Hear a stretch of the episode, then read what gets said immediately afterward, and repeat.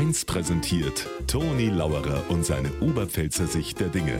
Immer werktags kurz vor 1 im Regionalprogramm für Niederbayern und die Oberpfalz auf Bayern 1. Manchmal sagt meine Frau, ich denk nicht mit. Und manchmal hat's leider recht. Gestern.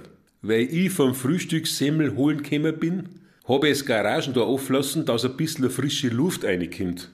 Und Nachmittag habe ich festgestellt, dass der Herbstwind jede Menge frische Luft in die Garage einblasen hat.